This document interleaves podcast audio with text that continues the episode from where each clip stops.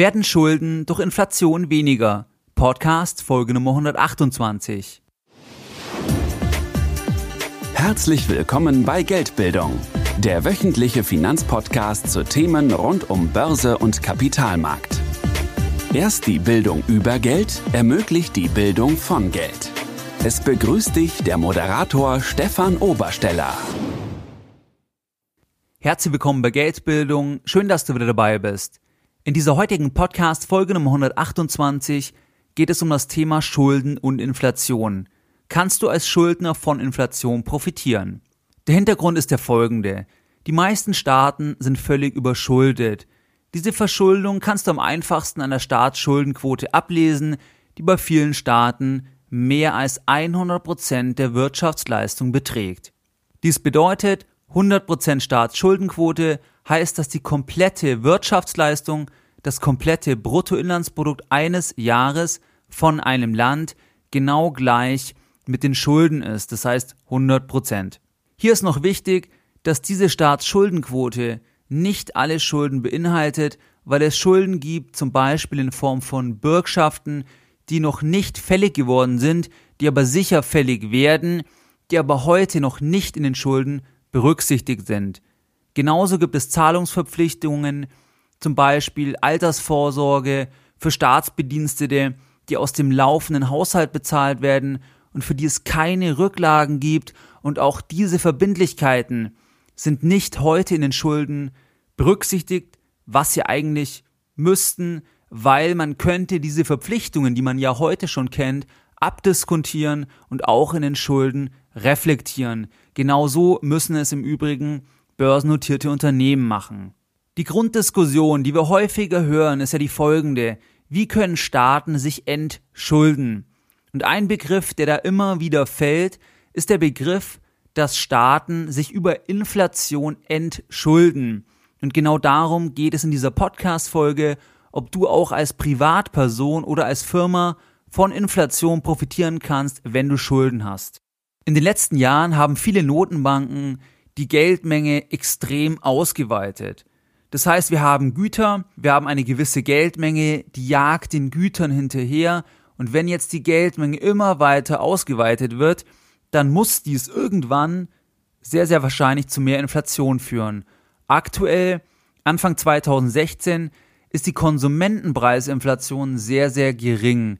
Inflation haben wir bisher vor allem im Vermögensbereich gesehen, also bei Anleihen, bei Immobilien, bei Aktien, aber nicht im Konsumentenbereich. Das heißt nicht bei den Preisen für Nahrungsmittel oder bei den Preisen für Güterverkehr oder für Personenverkehr, diese Themen.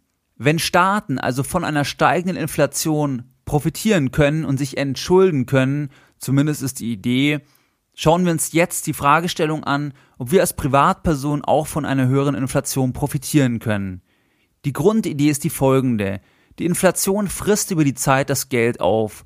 Die Inflation entwertet die Kaufkraft unseres Geldes. Bei Vermögen ist das Ganze zu unserem Nachteil. Das Vermögen sinkt real, wenn der Zins oder wenn die Rendite kleiner als die Inflation ist. Das heißt, wenn die Inflationsrate 1% beträgt pro Jahr, und wir nur 0,5% Zinsen bekommen, dann verlieren wir jedes Jahr 0,5% an Kaufkraft bezogen auf das angelegte Vermögen. Bei Schulden ist die ganze Situation andersherum. Bei Schulden wollen wir ja lieber weniger zurückbezahlen als mehr zurückbezahlen und hier ist es so, dass Inflation zumindest rechnerisch dem Schuldner hilft, weil die Schuldenlast real sinkt. Wenn du bei einem aufgenommenen Kreditbetrag kein Geld tilgst, also nichts zurückbezahlst und wir haben eine Inflation von zwei Prozent, du bezahlst nur die Zinsen pro Jahr, dann sinkt real gesehen dein Schuldenberg um zwei Prozent pro Jahr.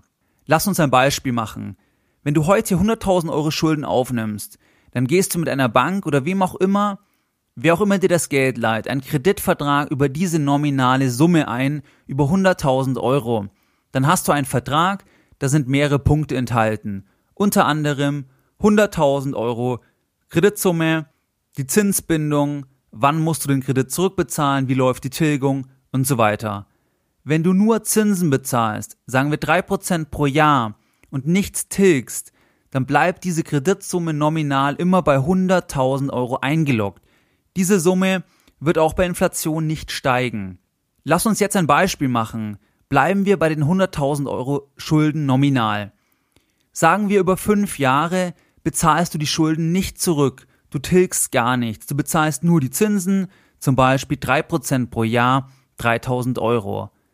Sagen wir, wir haben eine Inflation von 2% pro Jahr, das ist genau die Inflation, die die Europäische Zentralbank anstrebt und dann von Kaufpreisstabilität spricht. Am Anfang, also wenn du den Kredit aufnimmst, sind die Schulden nominal und real unter Berücksichtigung der Inflationsrate genau 100.000 Euro. An Tag 1, wo du den Vertrag unterschreibst, da spielt die Inflation dir nahezu nicht in die Hände, weil die Inflation ja nur bei 2% pro Jahr liegt und dementsprechend ein Tag dir da nicht wirklich weiterhilft in puncto Inflation. Am Ende des fünften Jahres sind die Schulden nominal im Kreditvertrag weiterhin 100.000 Euro. Real, unter Berücksichtigung der Inflation, betragen die Schulden bei 2% Inflation pro Jahr aber nur noch etwas über 90.000 Euro. Das Ganze kannst du ausrechnen, indem du 100.000 Euro geteilt durch 1,02 hoch 5 rechnest und landest dann bei etwa 90.392 Euro. Jetzt kannst du ja sagen, das ist ja grandios. Du hast keinen Finger krumm gemacht über fünf Jahre. Du hast nur die Zinsen zurückbezahlt und du hast 10.000 Euro an Schulden real verloren. Die Inflation hat für dich als Schuldner gearbeitet. Ob die Inflation jetzt für dich aber wirklich in diesem Umfang zugeschlagen hat, das hängt von verschiedenen Punkten ab. Zum einen ist es so, Du musst natürlich weiterhin, auch nach fünf Jahren, die 100.000 Euro zurückbezahlen, die stehen ja im Kreditvertrag.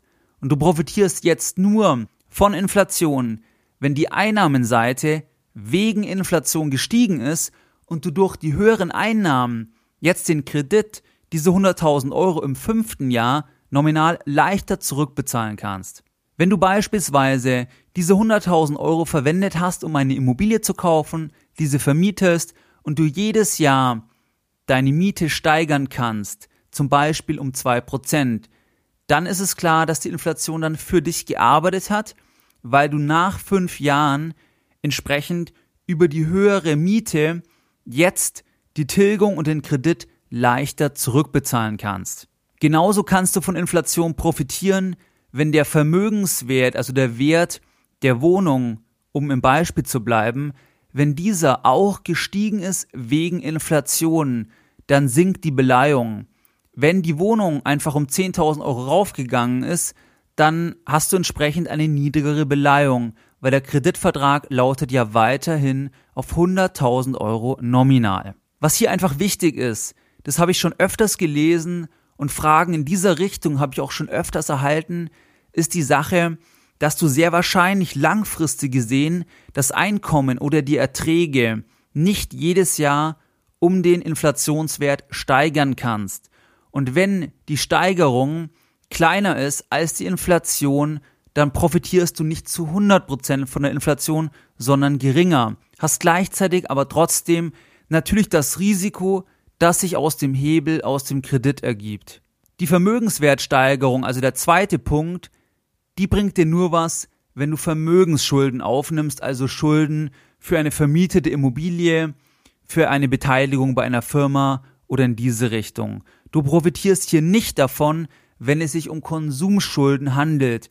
Wenn du 10.000 Euro für eine Küche aufnimmst, dann ist im Zeitpunkt des Einbaus die Küche wahrscheinlich nur noch 7000 Euro wert. Was heißt, dass der Küchenwert nicht um die Inflationsrate steigen wird, sondern einfach massiv im Wert fallen wird, weil es sich um einen Konsumgegenstand handelt. Hier also die Parallele. Staaten können sich also über Inflation entschulden und das Ganze funktioniert auch bei Privatanlegern, sofern Privatanleger mit dem Kredit etwas kaufen, was im Wert steigt, wo sie die Erträge auch steigern können und dementsprechend auf der Einnahmenseite auch die Inflation spüren und dann leichter den gleichbleibenden nominalen Kredit zurückbezahlen können. Trotzdem ist es so, dass die Verschuldung den Schuldner natürlich in höherem Maße den künstlichen Schwankungen der Wirtschaft ausliefert und eine hohe Verschuldung ist immer eine Wette in die Zukunft, weil wenn irgendwas Außergewöhnliches passiert, dann kann man in arge Turbulenzen kommen und das ist auch ein Unterschied zur Staatsverschuldung. Ein Staat kann jederzeit auf das Eigentum der Bürger über Steuern zugreifen, wenn der Staat in wirtschaftliche Schwierigkeiten gerät.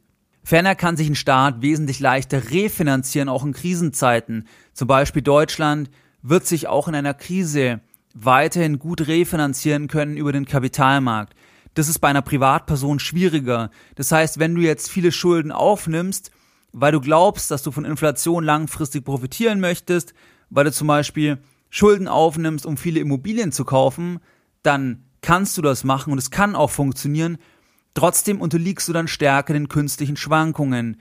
Wenn zum Beispiel dann der Immobilienmarkt einbricht, du weniger Geld verdienst, du deinen Arbeitsplatz verlierst, dann hast du ein Refinanzierungsproblem unter Umständen und das hat der Staat nicht, weil der Staat natürlich wesentlich mehr Vertrauen genießt und sich wesentlich leichter über viel mehr Kanäle refinanzieren kann, als das eine einzelne Firma oder eine Privatperson machen kann.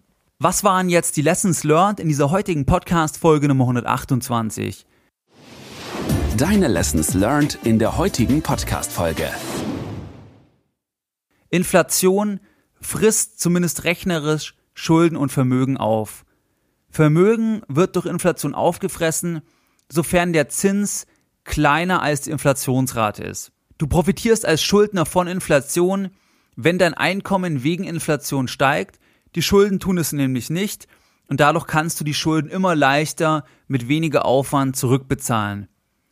Der Wert, den du dir auf Kredit kaufst, zum Beispiel die Wohnung, wenn der ebenfalls durch Inflation steigt, dann profitierst du ebenfalls, weil die Beleihung im Prinzip sinkt. Ganz, ganz wichtig, Schuldner sind in höherem Maße Schwankungen der Wirtschaft ausgeliefert und das gerade auch bei langfristiger hoher Verschuldung.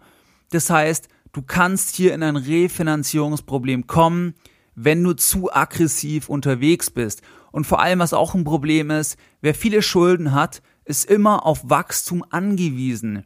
Das ist auch ein generelles Problem unserer Wirtschaftsordnung, dass alles auf Wachstum getrimmt ist. Es muss alles wachsen, weil so viel Kredit im Umlauf ist und der muss bedient werden. Und das funktioniert nur, wenn die Mühle immer weitergeht, wenn wir immer stärkeres Wachstum sehen.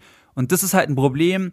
Deswegen, wenn du eher risikoavers bist, dann würde ich diesen Mechanismus, dass du von Inflation als Schuldner profitierst nur in kleinerem Umfang ausnutzen und nicht zu aggressiv fahren, weil du wie gesagt auch die entsprechende Downside hast. Wie du es gewohnt bist, möchte ich auch die heutige Podcast-Folge Nummer 128 wieder mit einem Zitat beenden und heute ein Zitat von Klaus Klages. Die Leasingrate macht jeden Sportwagen zum Lastwagen. Mehr Informationen zu Themen rund um Börse und Kapitalmarkt findest du unter www.geldbildung.de. Und immer daran denken, Bildung hat die beste Rendite.